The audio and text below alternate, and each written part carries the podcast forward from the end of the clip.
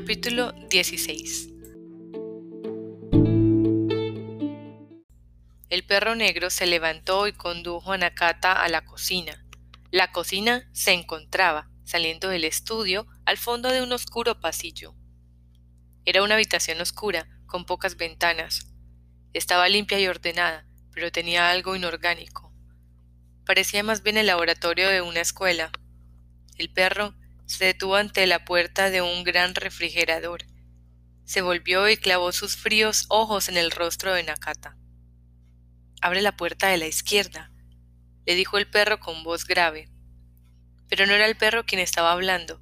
Eso lo comprendió incluso Nakata. En realidad era Johnny Walken quien hablaba. Era él quien a través del perro se estaba dirigiendo a Nakata, quien a través de los ojos del perro observaba a Nakata. Tal como le decían, Nakata abrió la puerta izquierda del refrigerador de color verde claro. Este era más alto que Nakata. Al abrir la puerta, el termostato se disparó con un ruido seco y empezó a oírse el zumbido del motor. Una humariada blanca semejante a la niebla brotó del interior del frigorífico. La parte izquierda era congelador y al parecer estaba programada una temperatura muy baja. Dentro, cuidadosamente alineadas, había una especie de frutas de forma redondeada. Había unas veinte en total, nada más. Nakata se agachó y las estudió con los ojos entrecerrados.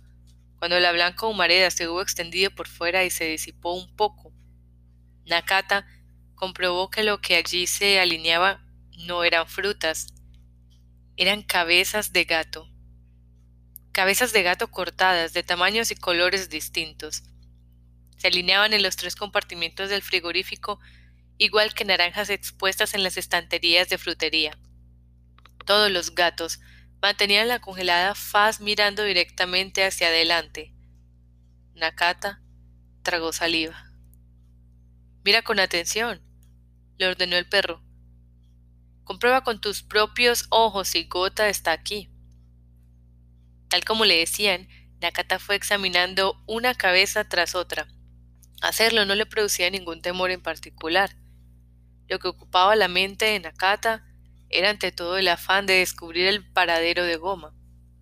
Nakata examinó a conciencia todas las cabezas de gato y comprobó que la de Goma no se hallaba entre ellas. No había duda alguna. Allí no se encontraba ningún gato a rayas blancas, negras y marrones. Todos los gatos o las cabezas, que era cuanto quedaba de ellos, mostraban una extraña expresión de vacío en el rostro, pero no había ni uno en cuya cara se leyera el sufrimiento. Eso al menos fue un alivio para Nakata.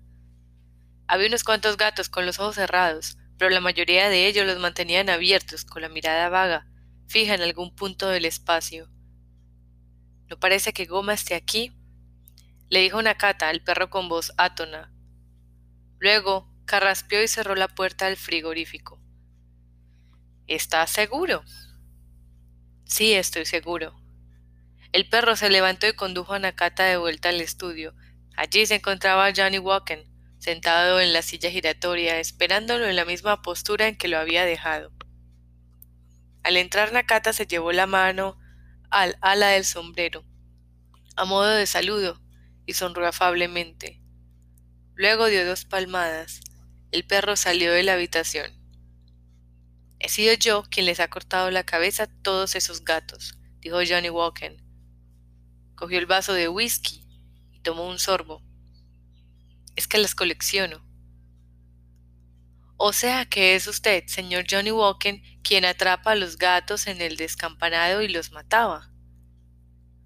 Sí, exacto. Yo soy Johnny Walken, el famoso asesino de gatos.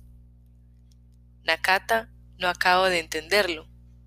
¿Me permite hacerle una pregunta? Claro, claro, dijo Johnny Walken y sostuvo el vaso de whisky en el aire. Pregunta lo que quieras. Te responderé con mucho gusto, pero para economizar el tiempo permíteme que me adelante y te diga lo primero que tú quieres saber. Es por qué tengo que matar gatos. ¿Por qué razón? Colecciono cabezas de gato. Sí, exactamente. Eso es lo que Nakata quiere saber. Johnny Walken dejó el vaso sobre la mesa y clavó la mirada en el rostro de Nakata. Se trata de un gran secreto, y a una persona normal no se lo contaría jamás. Pero bueno, tratándose de ti haré una excepción, aunque no debes contárselo a nadie. Claro que, aunque lo contaras, tampoco te creería nadie. Tras decir esto, Johnny Walken soltó una risita. Vamos allá. Yo no mato gatos por diversión. No estoy tan mal de la cabeza como para matar tantos gatos solo para divertirme. Tampoco tengo tantas pocas cosas que hacer, porque atrapar gatos y matarlos de ese modo requiere una considerable inversión de tiempo. Si mato gatos, es para reunir sus almas. Con las almas de esos gatos muertos voy a hacer una flauta muy especial tocando esa flauta voy a poder reunir almas más grandes. Y si reúno almas más grandes, podré hacer una flauta mayor. Y al final posiblemente consiga hacer una flauta enorme. Una flauta cósmica. Pero hay que empezar por los gatos. Tengo que reunir almas de gato. Ese es el punto de partida. En cualquier labor se impone un orden, y seguir escrupulosamente ese orden es una manifestación de respeto algo esencial en cuanto a las almas se refiere, porque, evidentemente, no es lo mismo tratar con almas que con piñas o melones, ¿no te parece? Sí, dijo Nakata, aunque no había entendido una sola palabra. ¿Flautas? ¿Caramillos o flautas traverseras? ¿Cómo sonaba aquello? Y ante todo, ¿qué podía ser eso de las almas de gato? Todas esas cuestiones extendían la capacidad de comprensión de Nakata, el cual lo único que tenía claro era que debía encontrar a Goma, la gatita de rayas blancas, negras y marrones, y llevarla de vuelta a la casa de los Koizumi. Pero tú lo único que quieres es llevarte a Goma, atajó Johnny Walken como si leyera la mente de Nakata. Sí, exacto. Nakata quiere llevar a Goma a casa. Esa es tu misión, dijo Johnny Walken. Todos vivimos desempeñando la misión que se nos ha encomendado. Es lo más natural del mundo. Por cierto, tú nunca has oído cómo suena una flauta hecha con almas de gato, ¿verdad? No, jamás. Es natural, porque el oído no la capta, ¿sabes? Es una flauta que no se oye. Exacto. Yo sí la oigo, claro. Si no, no sé de qué estaríamos hablando pero la gente normal no. Aunque oigan el son de la flauta no se dan cuenta, y aunque lo hayan oído antes no lo recuerdan. Es una flauta extraña.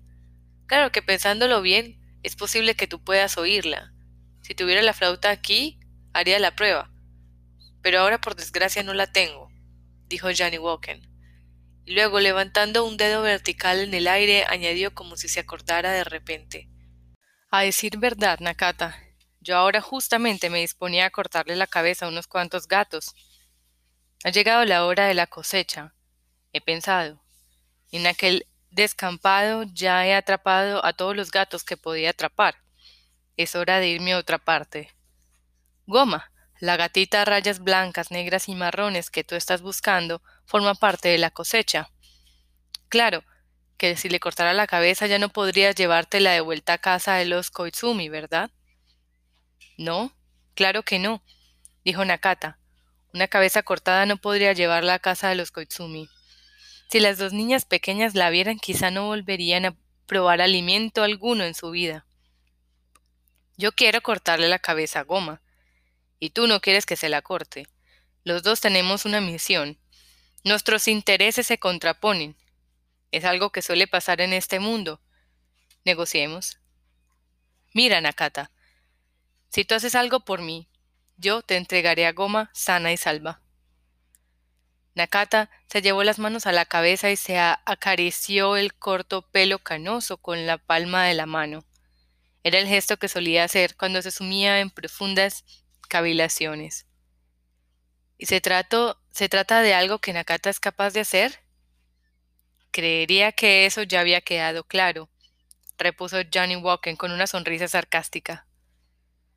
Sí, en efecto, admitió Nakata recordándolo. Así es, ya había quedado claro, le pido excusas. Tenemos poco tiempo. Se lo diré sin rodeos. Lo que quiero que hagas es matarme, quitarme la vida. Nakata, con las manos sobre la cabeza, permaneció largo tiempo con la vista clavada en el rostro de Johnny Walken. ¿Que Nakata lo mate a usted? Exacto, contestó Johnny Walken. A decir verdad, Nakata, ya estoy harto de vivir así. Llevo mucho tiempo viviendo, tanto que incluso he olvidado mi edad, y no quiero seguir viviendo. También estoy harto de matar gatos, pero mientras viva tendré que seguir haciéndolo. Deberé reunir sus almas siguiendo estrictamente el orden del 1 al 10, y una vez que llego al 10, vuelvo a empezar por el 1, y repetirlo una y otra vez hasta el infinito. Estoy cansado, harto. Lo que yo hago no puede hacer feliz a nadie, no merece el respeto de nadie, pero si está establecido yo no puedo plantearme y decir, lo dejo. Tampoco puedo matarme a mí mismo. También eso está establecido así, no puedo suicidarme. Hay un montón de reglas al respecto. Si quieres morir, la única manera posible es pedirle a alguien que te mate. Por eso quiero que me mates. Quiero que me mates sintiendo miedo y odio hacia mí. Primero me temes, luego me odias y finalmente me matas. Pero, ¿por qué? preguntó Nakata. ¿Por qué yo? Nakata jamás ha matado a nadie. Esas cosas no están hechas para Nakata. Ya lo sé, que tú jamás has matado a nadie, que no tienes ninguna ganas de hacerlo, que no estás hecho para estas cosas. Pero sabes, Nakata, en esta vida hay casos en los que no puedes aplicar este razonamiento. Hay situaciones en las que nadie piensa si estás hecho para algo o no. Y tú eso debes entenderlo. Sucede en la guerra, por ejemplo. Tú sabes lo que es la guerra, ¿verdad? Sí, sé lo que es. Cuando Nakata nació había una guerra muy grande, lo he oído decir. Cuando estalla la guerra, te llaman a filas y al reclutarte te ponen un fusil en las manos, te envían al frente y allí tienes que matar soldados enemigos. Cuantos más mates, mejor. Si te gusta matar o no, eso nadie te lo pregunta. Eso es lo que debes hacer. Y si no lo haces, te matan a ti. Johnny Walken apuntó con el dedo índice al techo de Nakata. ¡Bang! En esto se resume la historia humana. Nakata preguntó. ¿Es que el señor gobernador va a llamar a filas a Nakata y le va a ordenar que mate a alguien? Exacto. Eso es lo que te ordena el gobernador, que mates a alguien.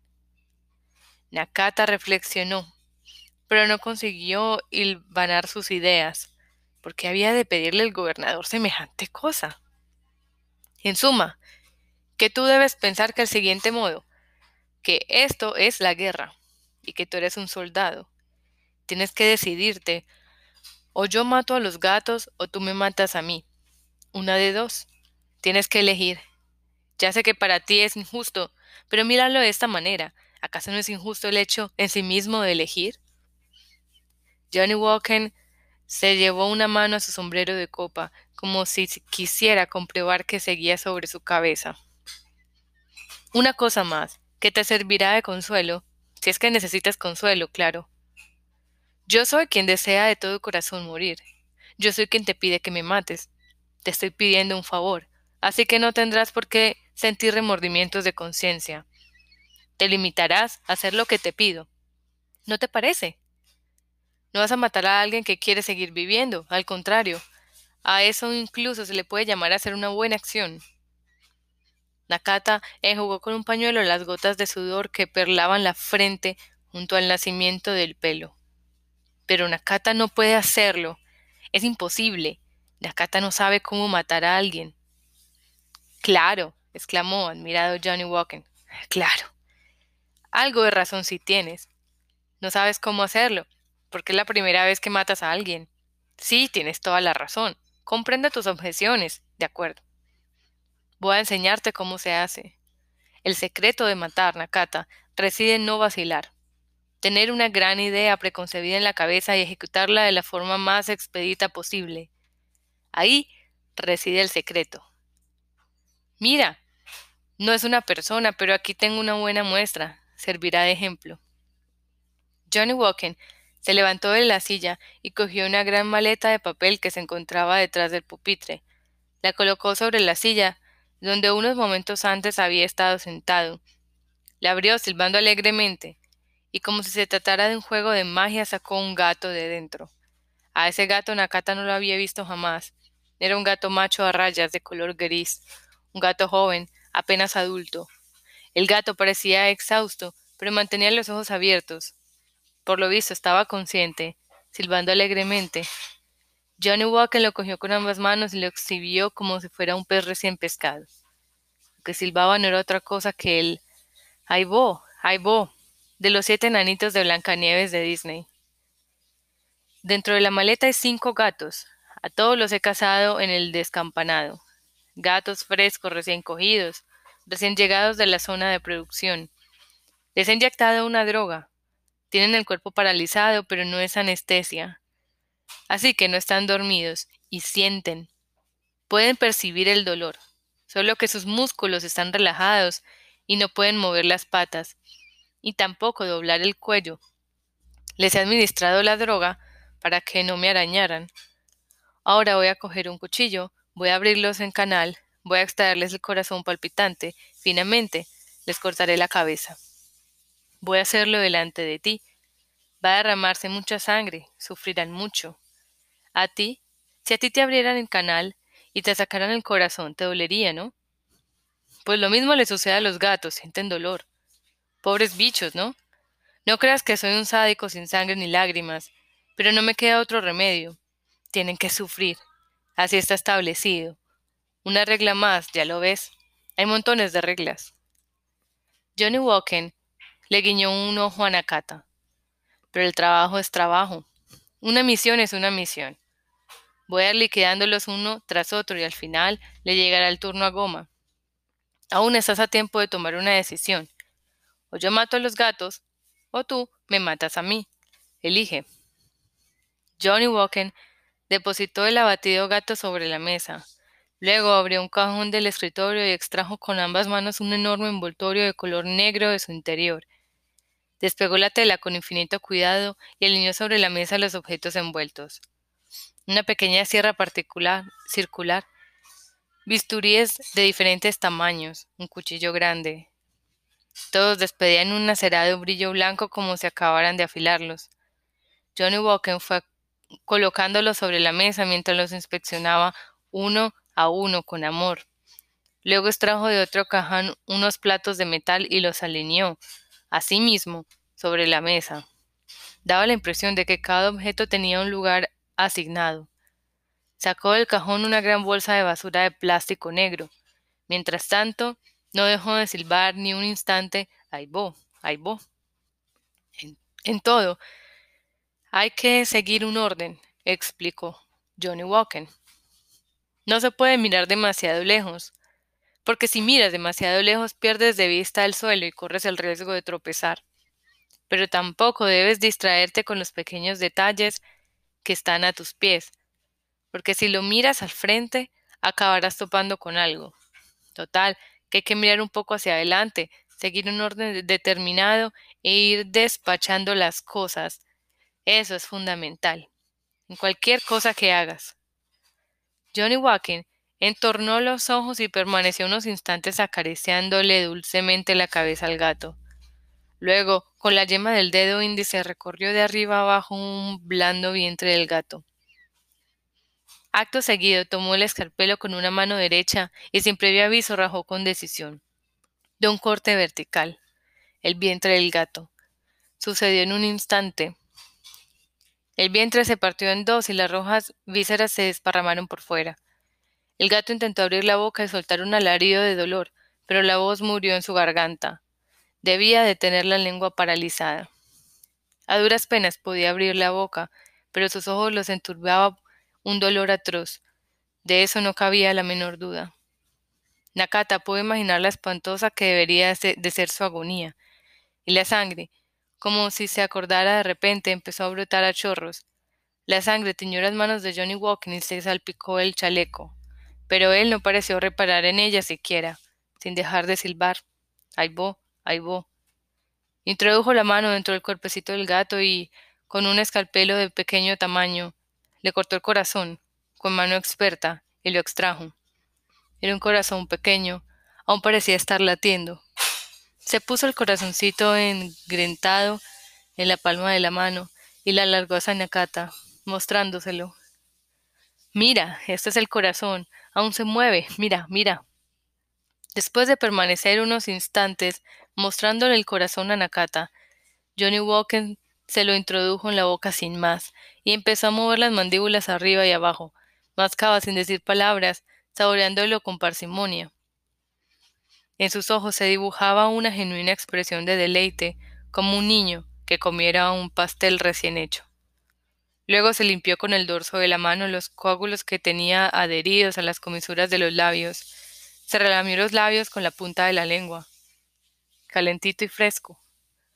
Aún se me movía dentro de la boca. Nakata observaba la escena mudo. Ni siquiera podía apartar la mirada. Percibía cómo, dentro de su cabeza, algo empezaba a ponerse en movimiento. En la estancia flotaba el olor a sangre fresca.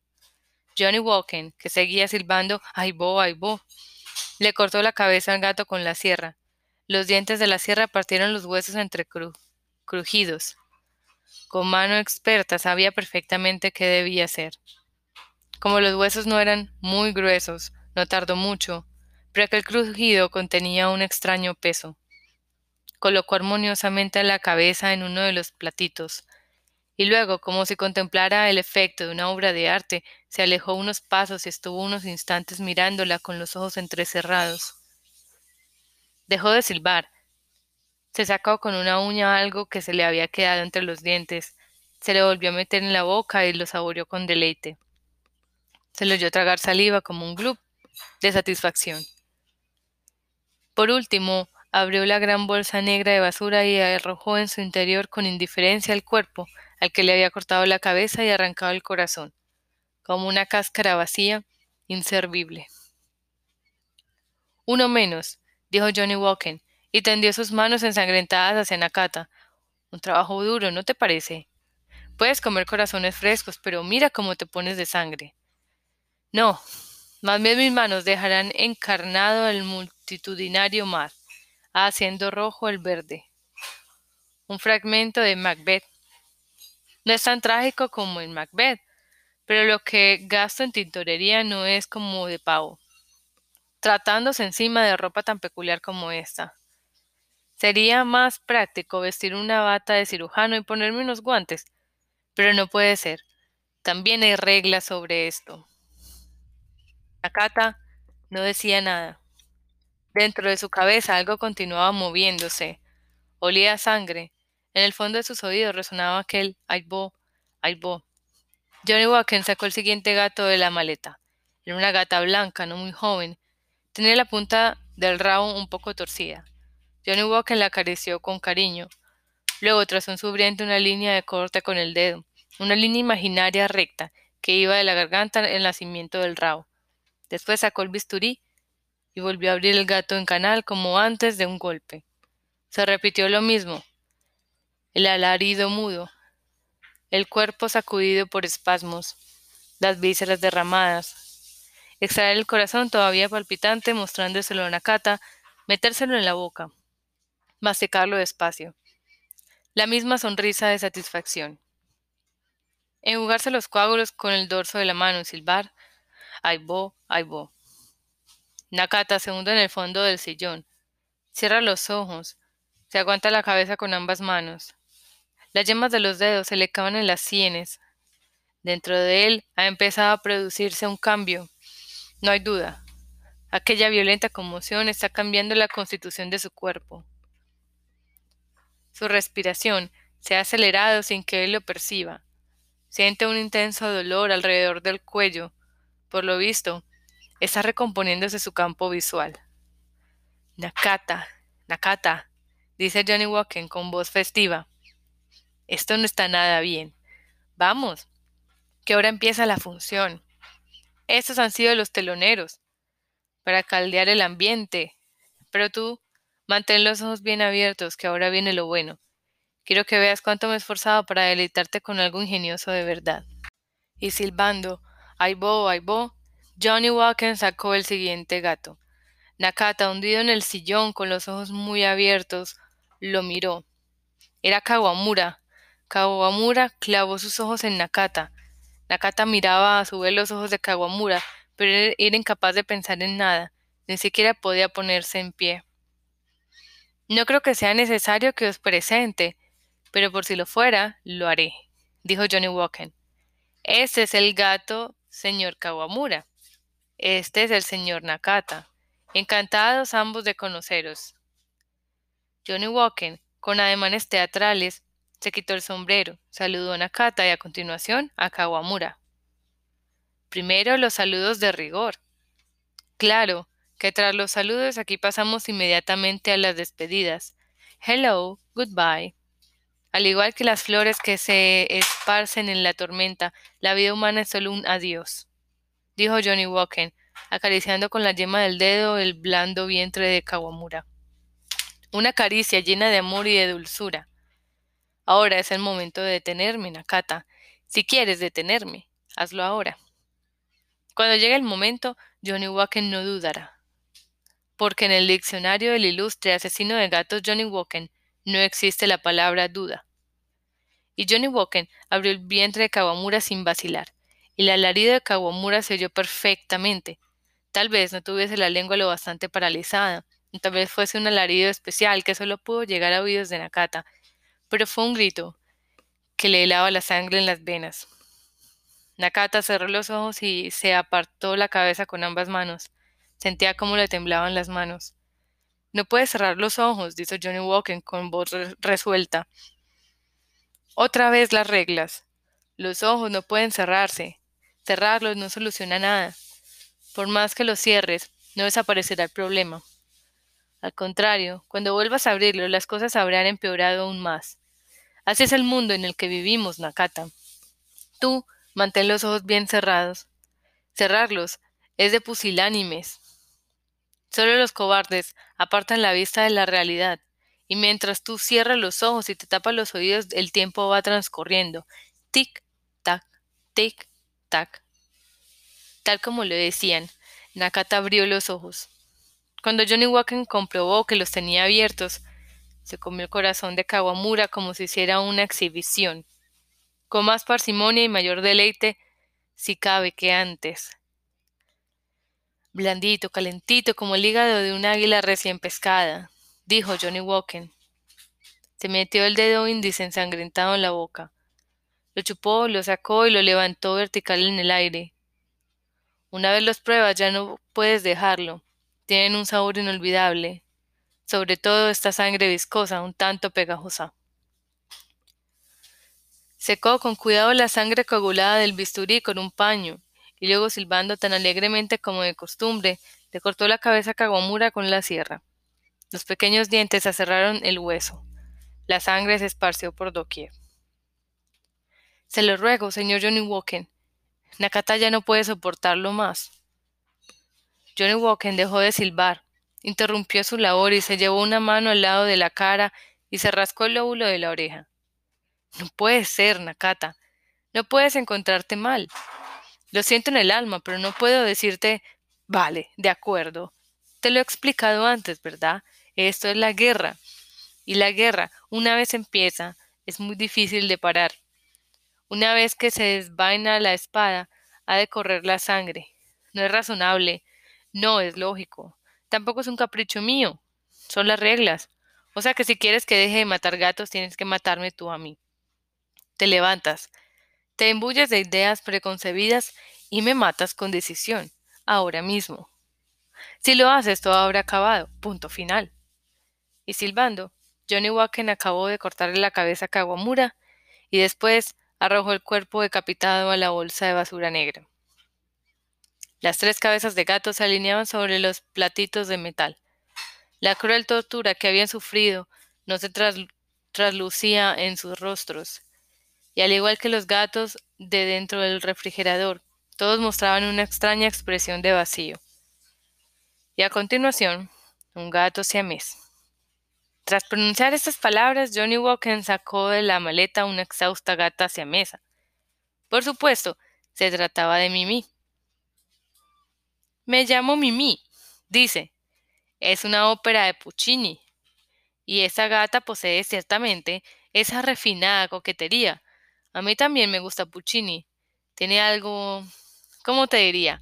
Algo atemporal. Su música es popular, de acuerdo, pero nunca envejece.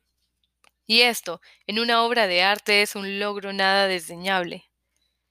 Johnny Walken silbó los compases de Me llamo Mimi. Claro que. ¿Sabes, Nakata? Me costó lo mío atrapar a Mimi. Esta gata es astuta, precavida, muy lista. No se deja engañar así como así. Para nada es un personaje fácil la gatita esta. Pero no hay gato en este ancho mundo que pueda escapar a Johnny Walken el insigne matador de gatos. Y no te creas que estoy fanfarroneando. Me limito a exponerte un hecho, lo difícil que ha sido atraparla. Pero, voilà, aquí tienes a tu amiguita Mimi, la gata siamesa. A mí me encantan los gatos siameses. Posiblemente tú no lo sepas, pero el corazón de los gatos siameses es lo mejor de lo mejor. Bocato prelibato, como las frutas. Tranquila, Mimi. Tú no te preocupes, Johnny Walker aparecerá en lo que vale un lindo corazoncito. Pero, ¿qué te pasa, Nakata? ¿Estás nervioso? Señor Johnny Walken, dijo Nakata, con una voz ahogada que parecía arrancar del fondo de su estómago. Se lo ruego, deténgase, por favor. Si continúa, Nakata se volverá loco. Nakata tiene la sensación de no ser ya Nakata. Johnny Walken depositó a Mimi sobre la mesa y, como había hecho con anterioridad, le pasó un dedo en línea recta sobre el vientre. Tú ya no eres tú, dijo con voz calmada, como si saboreara las palabras bajo la lengua. Esto es muy importante, Nakata, que una persona deje de ser ella misma. Johnny Walken cogió el bisturí limpio que aún no había utilizado. De encima de la mesa probó el filo con la yema del dedo. Luego, como si hiciera una prueba de incisión, se hizo un corte en el dorso de la mano. Tras un corto intervalo, la sangre empezó a manar. Huesos, gruesos goterones de sangre cayeron de la mano al suelo. Cayeron sobre Mimi. Johnny Walken soltó una risita. Una persona deja de ser ella misma, repitió. Tú dejas de ser tú. Y de eso se trata, Nakata. Es fabuloso fundamental. Ah, mi alma está llena de escorpiones. Otro verso de Macbeth. Sin pronunciar palabra, Nakata se levantó del sillón. Nadie había podido detenerlo, ni siquiera él mismo. Avanzó a grandes zancadas y agarró con resolución un gran cuchillo de encima del escritorio, un gran cuchillo de tener sangre. Nakata lo agarró por el mango de madera y hundió sin vacilar la hoja casi hasta la empuñadura en el pecho de Johnny Walken. Lo clavó una vez por encima del chaleco negro, arrancó el cuchillo y volvió a clavarlo con todas sus fuerzas en otro lugar. Un gran ruido resonaba junto a sus oídos. Al principio Nakata no supo de qué se trataba. Eran las carcajadas de Johnny Walken, con el cuchillo hundido en el pecho hasta el fondo y la sangre manándole a borbones. Johnny Walken se reía a carcajadas. Muy bien, Bravo. gritaba. Me la has clavado sin dudarlo un instante. Magnífico. Aún tras derrumbarse en el suelo, Johnny Walken siguió riendo. Ja, ja, ja. Reía, como si lo encontrase tan extremadamente divertido que no pudiese sofocar las carcajadas. Pero pronto la risa mudó a sollozo, y se oyó como la sangre le obturaba la garganta. Sonaba como una tubería de desagüe atascada. Luego, violentos espasmos recorrieron su cuerpo y empezó a vomitar sangre a grandes borbones. Junto con la sangre, echó unos grumos negros y viscosos. Eran los corazones de gatos que se acababa de comer. Esa sangre cayó sobre la mesa salpicando el atuendo de golf que vestía Nakata. Tanto Nakata como Johnny Walken estaban cubiertos de sangre de los pies a la cabeza. También estaban ensangrentada Mimi, tendida sobre la mesa. Nakata se dio cuenta al instante de que Johnny Walken yacía muerto a sus pies. Yacía de lado, hecho un ovillo, como un niño en una noche fría, muerto, sin lugar a dudas. Con la mano izquierda se atenazaba la garganta, la derecha la tenía tendida hacia adelante, como si estuviese pidiendo algo. Los espasmos habían cesado, y por supuesto las risotadas también. Sin embargo, en sus labios aún flotaba la pálida sombra de una sonrisa helada, y parecía que por algún extraño efecto fuera a permanecer allí eternamente. La sangre se extendía por el suelo de madera y en un rincón de la habitación yacía el sombrero de copa que se había desprendido de la cabeza de Johnny Walken cuando éste se derrumbó. A Johnny Walken le clareaba el pelo en la parte posterior de la cabeza y se le veía el cuero cabelludo. Sin sombrero parecía mucho más viejo y débil. Nakata soltó el cuchillo. El metal cayó al suelo con estrépito. Sonó como las ruedas dentadas de una enorme máquina girando hacia adelante en la distancia. Nakata permaneció largo tiempo junto al cadáver sin hacer un solo movimiento. En el interior de la estancia todo se había detenido. Solo la sangre seguía fluyendo sin ruido y el charco se iba extendiendo poco a poco. Luego Nakata volvió en sí y cogió a Mimi, que aún yacía sobre la mesa. Nakata pudo sentir en sus manos aquel cuerpo pequeño e inerte. La gata estaba cubierta de sangre, pero no parecía herida. Mimi levantó la mirada hacia Nakata como si quisiera decirle algo, pero por culpa del sedante no pudo articular palabra. Después, Nakata localizó a Goma dentro de la maleta y la sacó con una mano derecha. Aunque únicamente la había visto en fotografías, sintió la alegría del reencuentro como si conociera a la gatita desde hacía mucho tiempo. Goma, bonita, le dijo Nakata. Con los dos gatos en brazos, Nakata se derrumbó en el sillón. Vámonos a casa, les dijo a los gatos. Pero no pudo levantarse. El perro negro apareció de repente y se sentó junto al cadáver de Johnny Walken. Tal vez la mira la sangre, que formaba un estanque. Pero Nakata no lo recuerda. La cabeza le pesa, se le nubla. Nakata toma una gran bocanada de aire. Cierra los ojos. La conciencia se desvanece. Nakata es succionado por unas tinieblas desconocidas.